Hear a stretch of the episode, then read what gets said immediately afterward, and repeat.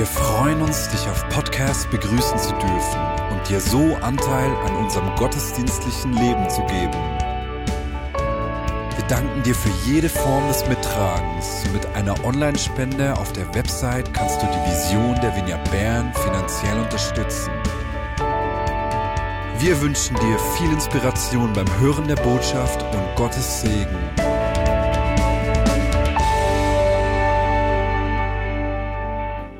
Gott anzubeten. Und ich freue mich, dass wir ab nächsten Sonntag neben dem Livestream um 5 Uhr, also 17 Uhr und 19 Uhr, auch wieder miteinander im EGW physisch Gottesdienst feiern werden. Und ich freue mich auch da eben miteinander auf diese Gottesbegegnung, ihn zusammen anzubeten, auch wenn auch dort nur die Sängerinnen und Sänger der Band singen dürfen. Ist ja hier auch so im Gottesdienststudio, da durfte ich jetzt nicht selbst mit anbeten. Und wir sind äh, heute dran, eine neue Serie über das Denken, über die Macht des Denkens zu starten. Und ich habe deswegen während der Anbetung einfach mitgesummt und den Text ganz bewusst in meinen Gedanken mitgemacht und das hat eine unglaubliche Kraft gehabt. Ja, und damit kommen wir auch zu dieser Predigtserie, in der wir uns eben mit äh, dem gesunden Denken beschäftigen. Du bist einzigartig gemacht, du bist ein richtiges Wunderwerk. Gott hat dir ein Gehirn gegeben, ein richtig komplexes Netzwerk, das aus 86 Milliarden Neuronen besteht, also Nervenzellen, die jede Sekunde etwa 11 Millionen Sinneseindrücke verarbeiten. Von diesen 11 Millionen Sinneseindrücke nehmen wir ungefähr 40 äh, bewusst wahr, also nur einen ganz, ganz kleinen Teil. Und dank deinem Gehirn können wir Neues lernen, komplexe Probleme lösen, nachdenken, fühlen und uns an Dinge erinnern.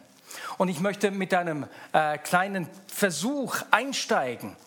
Erinnere dich doch an ein Erlebnis, das dir richtig Freude bereitet hat muss mal schnell nachdenken, was könnte das äh, Erlebnis, Ereignis gewesen sein? Und jetzt führ dir das Ereignis nochmals vor Augen. Versetz dich in die Situation, in der du da warst. Wie hast du dich da gefühlt?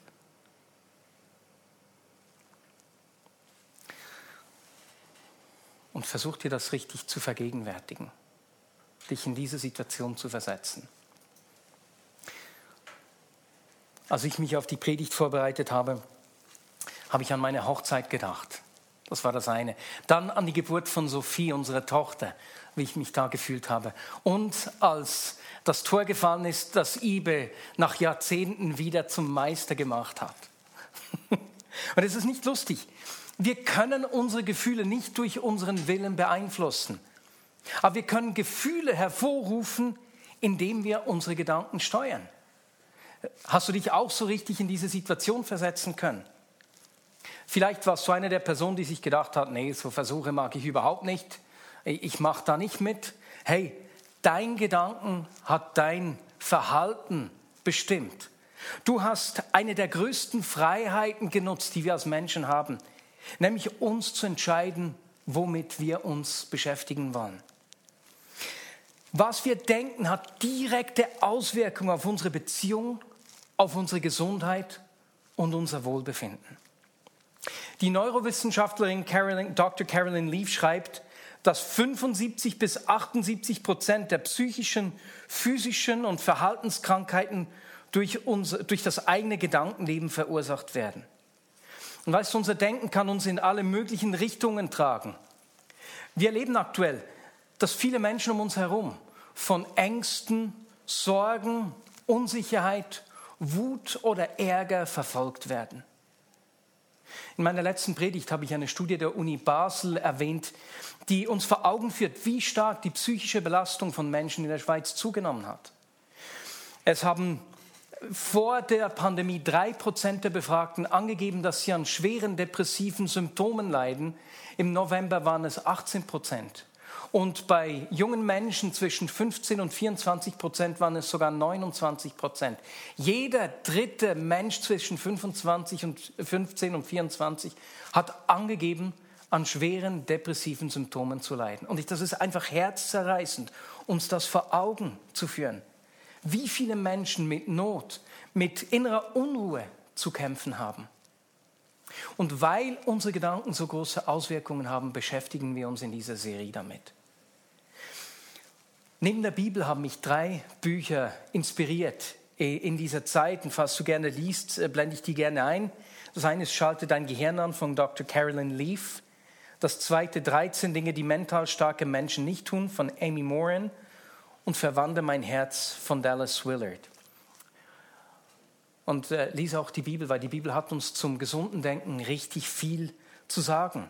Und ich bin mir bewusst, dass wir alle immer wieder herausgefordert sind mit unserem Denken. Niemand von uns kann sagen, hey, ich stehe darüber. Und deswegen werden wir uns in den nächsten Wochen damit auseinandersetzen, wie wir in unseren Gedanken erstarken können, wie wir toxische Gedankenmuster entdecken und ihnen die Kraft nehmen können. Wie gesagt, hat uns die Bibel richtig viel über das gesunde Denken zu sagen. Und eine der hervorragenden Denken des Neuen Testamentes ist Paulus. In seinem zweiten Brief an seinen Zison Timotheus erinnerte er ihn an folgende Verheißung. Denn Gott hat uns nicht einen Geist der Furcht gegeben, sondern den Geist der Kraft, der Liebe und der Besonnenheit. Und ich meine, es ist ja super, dass Gott uns nicht Angst geben will. Aber das ist nicht der Fokus dieses Textes. Paulus weist Timotheus darauf hin, dass Gott ihm einen Geist der Kraft, der Liebe und der Besonnenheit gegeben hat. Wenn es jemals in unserer, Zeit, in unserer Gesellschaft eine Zeit gegeben hat, in der wir diese Besonnenheit brauchen, gesund, einen klaren Verstand, dann ist es jetzt. Jesus, wir brauchen deinen Frieden in unseren Gedanken. Wir brauchen fruchtbare Gedanken, die uns und Menschen um uns herum aufbauen, die sich mit deinen guten Gedanken über uns und deiner Schöpfung befassen und die uns kraftvoll, hoffnungsvoll und lösungsorientiert denken lassen. Ich danke dir, dass du unsere Gedanken führen willst, unsere Gedanken durch deinen Geist lenken willst. Amen. Dieses Denken, ein fruchtbares Denken wollen wir haben. Und wir wissen, dass es möglich ist, weil er uns einen Geist der Kraft, der Liebe und der Besonnenheit gegeben hat. Das will uns Jesus geben. Und wer wünscht sich das nicht? Und weißt du, in äh, den meisten Religionen musst du äh, deine Gedanken, äh, musst du innerlich leer werden, um irgendwie Fülle zu erfahren, um Frieden zu erfahren. Aber im christlichen Glauben ist es ganz anders. Wir wollen unsere Gedanken von Gottes Gedanken erfüllen lassen. Letzte Woche hat Caro eine, eine Freundin getroffen und sie hat ihr erzählt, dass sie eine alte Bekannte wieder getroffen hat in der Woche zuvor. Diese alte Bekannte hat ihr Leben der Zen-Meditation gewidmet und war selbst Zen-Meisterin. Und sie hat ihr gesagt, dass sie mit all dem aufgehört hat, weil einfach nie was zurückgekommen ist. Sie sei einfach leer geblieben. Und hat dann die Freundin von Caro gefragt, hey, und wie geht es dir? Und diese hat geantwortet, weißt du, ich, ich meditiere heute ganz anders. Ich habe eine Beziehung zu Gott und da kommt viel zurück. Er erfüllt mich. Und sie hat so recht, dass genauso wir wollen uns von Gottes Gedanken füllen lassen.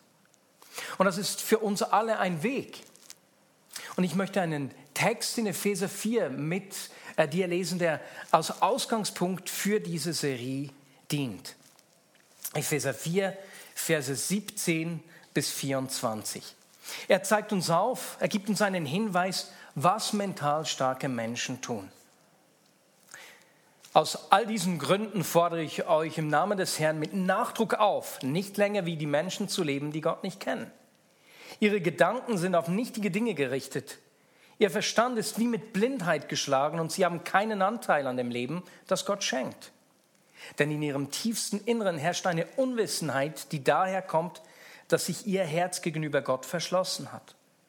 Das Gewissen dieser Menschen ist abgestumpft. Sie haben sich der Ausschweifung hingegeben und beschäftigen sich voller Gier mit jedem erdenklichen Schmutz. Ihr aber habt bei Christus etwas anderes gelernt. Oder habt ihr seine Botschaft etwa nicht gehört? Seid ihr etwa nicht in seiner Lehre unterrichtet worden, in der Wahrheit, wie sie in Jesus zu uns gekommen ist? Dann wurdet ihr aber auch gelehrt, nicht mehr so weiterzuleben, wie er bis dahin gelebt hat, sondern den alten Menschen abzulegen, der seinen trügerischen Begierden nachgibt und sich damit selbst ins Verderben stürzt. Und ihr wurdet gelehrt, euch in eurem Geist und in eurem Denken erneuern zu lassen und den neuen Menschen anzuziehen, der nach Gottes Bild erschaffen ist und dessen Kennzeichen Gerechtigkeit und Heiligkeit sind, die sich auf Wahrheit gründen. Paulus verbindet den Lebensstil mit dem Denken. Wie du denkst, lebst du. Wenn deine Gedanken auf nichtige Dinge gerichtet sind, dann wirst du dich mit allem erdenklichen Schmutz beschäftigen. Nichtig bedeutet fruchtlos, bedeutungslos, sinnentleert und flüchtig. Aber wenn Jesus dein Denken füllt, dein Denken erneuert, dann lebst du anders. Wie du lebst, kommt aus deinen Gedanken, den Gedanken, denen du Raum gibst. Die Gedanken, mit denen du dich beschäftigst, die werden in unserem Leben wachsen. Achte deswegen darüber, über welche Dinge du nachdenkst. Heute wissen wir aus den Neurowissenschaften, dass unser Hirn tatsächlich von unseren Gedanken geprägt wird und verändert wird. Wiederum die Neurowissenschaftlerin Dr. Karen Leaf, sie sagt, unser Gehirn ist nicht eine Maschine, die schon früh im Leben fest verdrahtet ist und sich nicht mehr anpassen kann. Während wir denken, verändern wir die physische Struktur unseres Gehirns. Eine Veränderung ins, in unserem Denken verändert das Gehirn physisch, chemisch, strukturell und funktionell. Versuch dir das folgendermaßen vorzustellen. Wenn du über Dinge nachdenkst, ist es beinahe wie bei einem Slalom, bei einem Skirennen. Je, je mehr Fahrerinnen den Slalom absolvieren, desto tiefer werden die Furchen.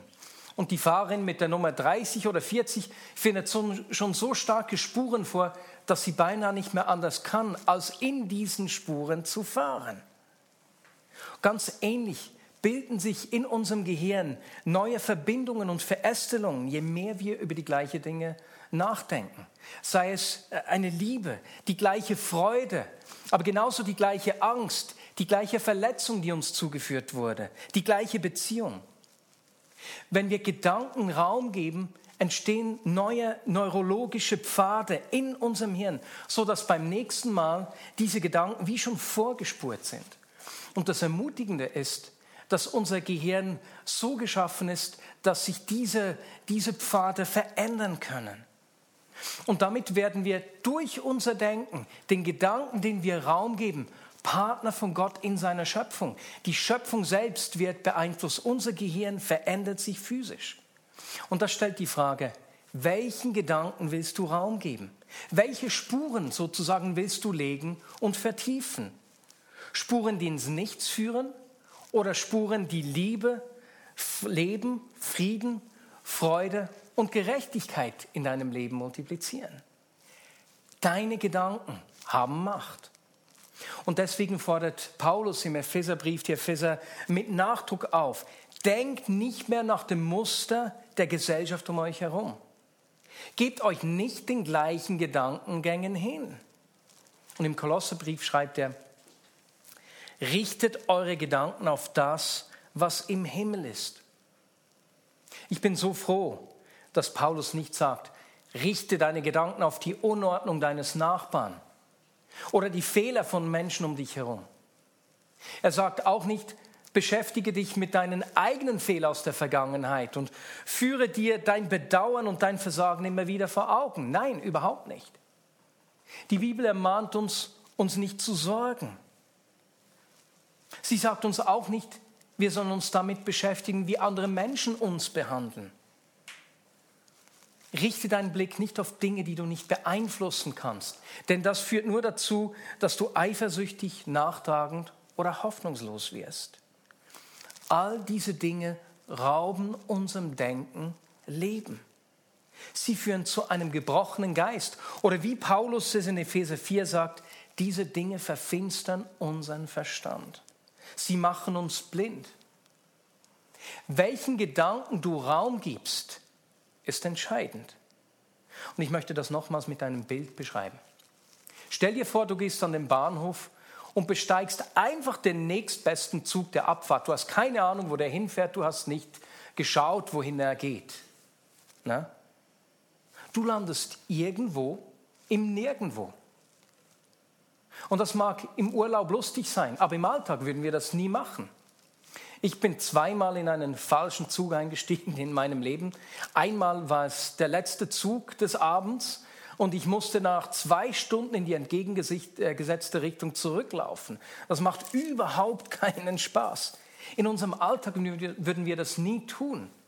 Aber weißt du was? Weswegen machen wir das oft mit unserem Gedankenleben so? Egal, welche Gedanken dir in den Sinn kommst, du gehst darauf ein und lässt dich mittragen. Machen wir das nicht oft. Aber wenn wir am Bahnhof sind, dann prüfen wir, wohin der Zug fährt. Und genau das brauchen auch unsere Gedanken. Es macht Sinn zu lernen, nicht einfach jeden Zug zu nehmen, der kommt, sondern aktiv den Gedanken Raum zu geben, die Gott über dich denkt, die seinen Gedanken entsprechen. Und so drückt es Paulus in Epheser 4 sehr stark aus. Ich fordere euch mit Nachdruck auf. Ich beschwöre euch. Paulus weiß, dass ungesunde und unproduktive Gedanken mit der Zeit eine selbstzerstörerische Dynamik in unserem Leben entwickeln. Deswegen fordert er die Leser auf, macht euch Gedanken darüber, worüber ihr nachdenkt. Das klingt einfach, ist es aber nicht wirklich. Wir sind so schnell abgelenkt. Doch wenn du fruchtbares Denken möchtest, dann musst du darüber nachdenken, worüber du nachdenkst. Du bist der einzige Mensch, der deine Gedanken, die Qualität deiner Gedanken prägen äh, kann und verändern kann. Niemand kann dir das abnehmen. Und ich denke, dass wir alle eine Kategorie von Gedanken brauchen, die wir einfach nicht zu denken erlauben. Von denen wir sagen, hier schütze ich mein Denken. Die Dinge sind undenkbar. Ich lasse keine Gedanken von Vergleich und von Neid rein. Diese Gedanken haben in meinem Leben keinen Platz. Hier will ich mein Denken beschützen. Oder um es wieder mit diesem Bild zu sagen, in diesen Zug steige ich nicht ein. Ich warte auf Gedanken, die es wert sind, meine Aufmerksamkeit zu kriegen. Und damit kommen wir zum Ende. Und ich lade dich ein in dieser kommenden Woche, dir jeden Tag einfach einen Moment Zeit zu nehmen und dir zu überlegen, welche Gedanken dich durch den Tag beschäftigt haben, welchen Gedanken du Raum gegeben hast, in welche gedanklichen Züge du eingestiegen bist denn wir wollen uns der Macht der Gedanken in unserem Leben bewusst werden. Wir wollen äh, äh, unsere Gedanken ordnen und ein gesundes Gedankenleben entwickeln. Und Jesus, ich danke dir, dass, wir, dass du uns so viel Macht gegeben hast, dass wir Partner in der Schöpfung werden können dass du uns so geschaffen hast, dass unsere Gedanken Auswirkungen haben, sogar auf die Verdrahtungen, auf, auf, darauf, auf, die, auf unsere Physis, auf das Gehirn, wie es ausgebildet ist, welche Verbindungen bestehen. Und Jesus, ich bitte dich, dass du uns gerade in dieser nächsten Zeit äh, einfach bewusst machst, dass wir Partner sind, dass du uns diesen Geist der Kraft, der Liebe und Besonnenheit gegeben hast. Und Jesus, präge du unser Denken. Hilf uns bewusst zu werden, wo toxische oder eben ungesunde Gedankenmuster uns irgendwo gefangen halten. Hilf uns, diese zu entdecken und, und sie zu entkräften, indem wir Gedanken Raum geben, die deinen Gedanken entsprechen. Und ich bitte dich, dass du jede Müdigkeit in Gedanken, jeden Nebel in den Gedanken der Menschen äh, gefangen nehmen kann, in dieser Zeit einfach klärst und uns neue Klarheit in unseren Gedanken schenkst. Ich danke dir dafür, Jesus. Amen.